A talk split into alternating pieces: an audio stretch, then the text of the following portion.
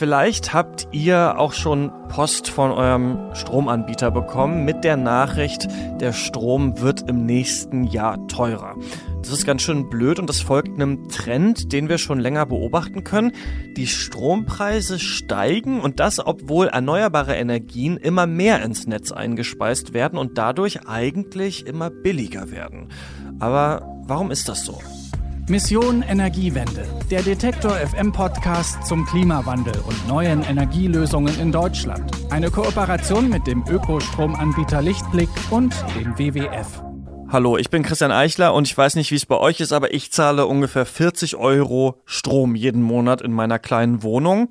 Und da kommt auch noch ein bisschen was drauf. Also es sind nicht genau 40 Euro, da kommt noch so eine Grundgebühr drauf, die man an seinen Stromanbieter zahlt. Aber sagen wir mal, ist auch leichter zu rechnen, ich zahle 40 Euro im Monat. Da interessiert mich, was daran zahle ich eigentlich für den tatsächlichen Strom, also für die Erzeugung und was gibt's da noch? Der Strompreis setzt sich aus ganz, ganz vielen kleinen und auch großen Teilen zusammen. Im Jahr 2018 zahlen die Bürger in Deutschland ungefähr 30 Cent die Kilowattstunde im Durchschnitt. Und die Beschaffung, also das, was die eigentliche Stromproduktion kostet, macht davon nur ungefähr 6 Cent aus. Der ganze Rest ist für den Transport, die Förderung der erneuerbaren Energien. Mehrwertsteuer ist natürlich ein Faktor, aber auch zum Beispiel die Konzessionsabgabe Abgabe, also das Geld, das Städte und Gemeinden dafür kriegen, dass äh, Stromkabel in ihren Bürgersteigen liegen. Das ist Christoph Bodewils, Leiter Kommunikation beim Think Tank Agora Energiewende und mit ihm habe ich über den Strompreis gesprochen und wie wir hören, zahle ich von meinen 40 Euro, also dann umgerechnet, eigentlich nur knapp 7 Euro für den eigentlichen Strom. Der Rest fließt in Kosten, die entstehen damit zum Beispiel die Energieunternehmen die Stromnetze überhaupt benutzen dürfen. Dann gibt es eine Stromsteuer und eben auch die Konzessionsabgabe, wie wir gerade gehört haben.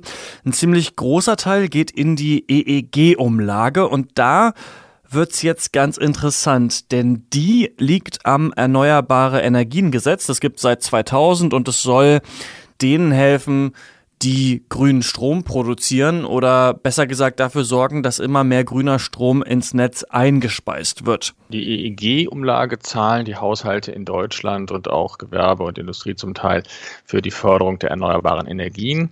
Bei jeder Kilowattstunde ist es so, dass ungefähr ähm, ein Viertel des Strompreises dafür aufgewendet wird, die Mehrkosten für Wind- und Solarstrom aufzubringen. Von meinen 40 Euro sind das ungefähr 10 Euro, also ganz schön viel erneuerbare Energien Umlage wird bezahlt, weil es ein Erneuerbare Energien-Gesetz gibt. Das regelt sehr detailliert, wie in Deutschland erneuerbare Energien bezahlt und gefördert werden. Und irgendwo muss das Geld dafür herkommen, denn in den Anfangsjahren waren erneuerbare Energien und da besonders die Photovoltaik sehr, sehr teuer. Das hat zu einem richtigen Kostenrucksack geführt. Den schleppen wir jetzt noch ein bisschen mit uns rum und zahlen eben da die EEG-Umlage vor allen Dingen noch für die alten Anlagen, die erst so in 10, 15 Jahren vom Netz gehen gehen. Das funktioniert so. Sagen wir mal, ihr habt eine Photovoltaikanlage auf dem Dach und speist diesen Strom ins Netz ein. Dann bekommt ihr vom Netzbetreiber für euren Strom einen festen Preis. Und der wurde festgelegt im Erneuerbare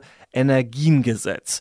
Der Netzbetreiber nimmt jetzt euren Strom und geht damit an die Strombörse. Da verkauft er den, da handelt er mit diesem Strom und bekommt da eben dann den gerade gezahlten Marktpreis dafür. Und dieser Marktpreis, der ist geringer als der Preis, den er euch gezahlt hat. Er macht also eigentlich mit diesem Geschäft Verlust, aber er kann sich dieses Geld wieder zurückholen vom Staat. Und das ist die sogenannte EEG-Umlage und die nimmt der Staat natürlich von euch oder von mir, also von uns allen. Wir alle müssen mit unserem Strompreis auch diese EEG-Umlage zahlen.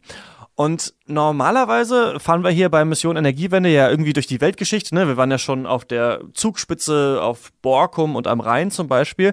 Diese Börse an der an Deutschland aber der Strom gehandelt wird, die ist ungefähr circa 15 Fahrradminuten hier vom Detektor FM Studio in Leipzig entfernt. Und da wollte ich mir mal anschauen, wie Strom überhaupt gehandelt wird.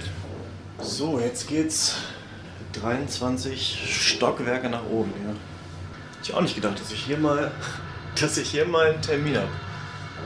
Da fahre ich jetzt gerade das Leipziger City Hochhaus empor mit dem Fahrstuhl, 23 Stockwerke äh, fahre ich nach oben und da steht's außen auch dran. EEX. Ja, die EEX ist die European Energy Exchange, wie der Name schon sagt, eine Börse, an der Energie und energienahe Produkte gehandelt werden können, unter anderem auch Strom.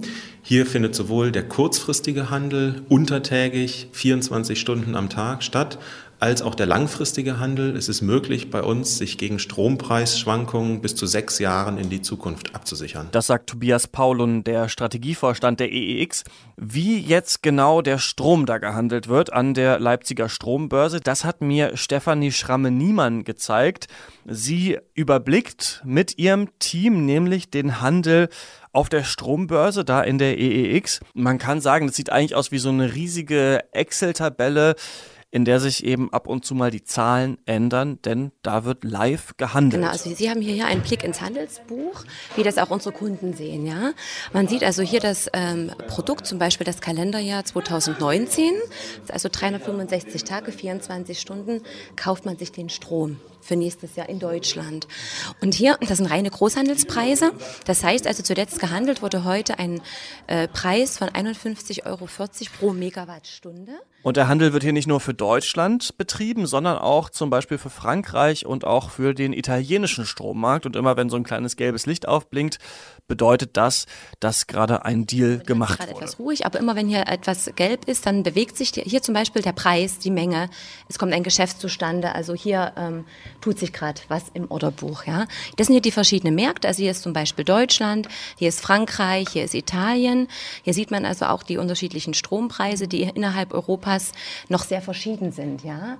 Äh, das hat einen, hat einen Grund, hat natürlich Einfluss der erneuerbaren Energie. In Italien ist es ein bisschen teurer. Richtig, genau. Ja? Da, da die Erneuerbaren noch wenig äh, eine Rolle spielen. Hier ist vor allem Gaskraftwerke spielen eine Rolle. In Frankreich natürlich noch sehr stark die Atomkraftwerke. Hier entscheidet sich dann also auch, für wie viel Geld erneuerbare Energien verkauft und gekauft werden. Und wenn dieser Preis eben besonders niedrig ist, dann steigt im Umkehrschluss die EEG-Umlage, die wir alle zahlen müssen, die sich dann die Netzbetreiber wieder zurückholen können von uns allen. Das könnte sich aber alles bald ändern, denn dieser Festpreis, den die Netzbetreiber jemandem zahlen, der zum Beispiel ein Windrad hat, der wurde im Erneuerbare Energiengesetz im Jahr 2000 nur auf die nächsten 20 Jahre zugesichert. Das bedeutet, dass es im Jahr 2020 ganz interessant wird, denn dann müssen die Betreiber von alten Windrädern ihren Strom selbst auf dem Markt anbieten. Das heißt, sie bekommen nicht mehr diesen Festpreis. Und die Folgen davon, die sind relativ ungewiss. Das sagt auch Christoph Bodewils von Agora Energiewende. Was nach 2020 passiert, äh, wenn viele der älteren Windkraftanlagen aus der EEG-Umlage rausfallen, weiß man heute noch nicht so ganz genau. Es hängt sehr davon ab, wie die Preise an der Strombörse dann sein werden. Wenn sie so ein Niveau haben, wie wir das aktuell sehen, dann werden viele Anlagen weiter betrieben werden, denn dann ist das, was die dort am Markt erlösen können, hoch genug, um die Betriebskosten, die Windkraftanlagen auch haben, aufzubringen, auch zu decken. Wenn die allerdings sinken sollten, dann werden wir auch erleben, dass Windkraftanlagen abgebaut werden.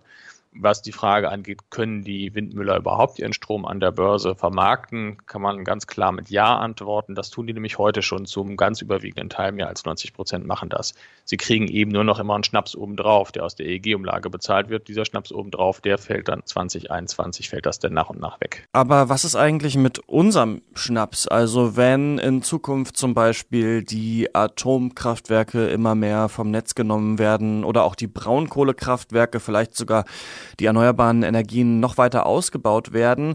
Was passiert denn dann eigentlich mit dem Strompreis? Wird der billiger oder eher teurer? Wie sich die Strompreise an der Strombörse entwickeln werden nach 2020, das hängt ganz stark davon ab, wie Deutschland seinen Kraftwerkspark dann gestaltet. Also wenn wir nichts machen, dann wird er mittelmäßig stark steigen. Wenn wir nur aus der Kohle aussteigen sollten, aber nicht mehr erneuerbare Energien im Gegenzug dazu bauen, dann steigt er noch weiter, weil wir dann Strom aus Nachbarländern importieren müssen. Da ist er meistens teurer. Wenn wir hingegen aus der Kohle aussteigen und auch das erneuerbaren Energienziel der Bundesregierung oder genauer genommen der Koalition erreichen. Das sagt, 65 Prozent des Stroms sollen im Jahr 2030 aus erneuerbaren Energien kommen. Dann wird der Strompreis sogar sinken, wird er also in allen Szenarien, die wir da im Moment haben, am günstigsten sein.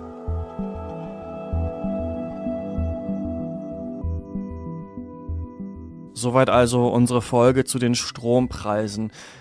Diese Preise, das haben wir jetzt, glaube ich, gelernt, hängen eben auch davon ab, wie der Energiesektor in Deutschland in Zukunft aussieht. Und da spielt ja die Kohlekommission eine relativ große Rolle, denn die soll ja eigentlich entscheiden, wann der Austritt aus der Kohle endlich stattfindet, beziehungsweise sie soll das eigentlich bis Ende diesen Jahres entschieden haben.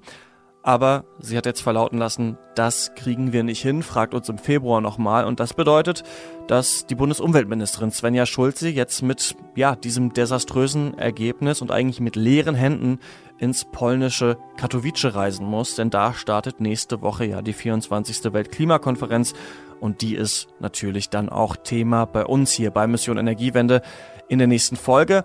Falls ihr das nicht verpassen wollt, dann äh, könnt ihr diesen Podcast natürlich abonnieren. Und falls ihr das schon gemacht habt, dann würden wir uns über fünf Sterne bei Apple Podcasts freuen. Ich bin Christian Eichler. Vielen Dank fürs Zuhören und bis nächste Woche. Mission Energiewende. Der Detektor FM Podcast zum Klimawandel und neuen Energielösungen in Deutschland. Eine Kooperation mit dem Ökostromanbieter Lichtblick und dem WWF.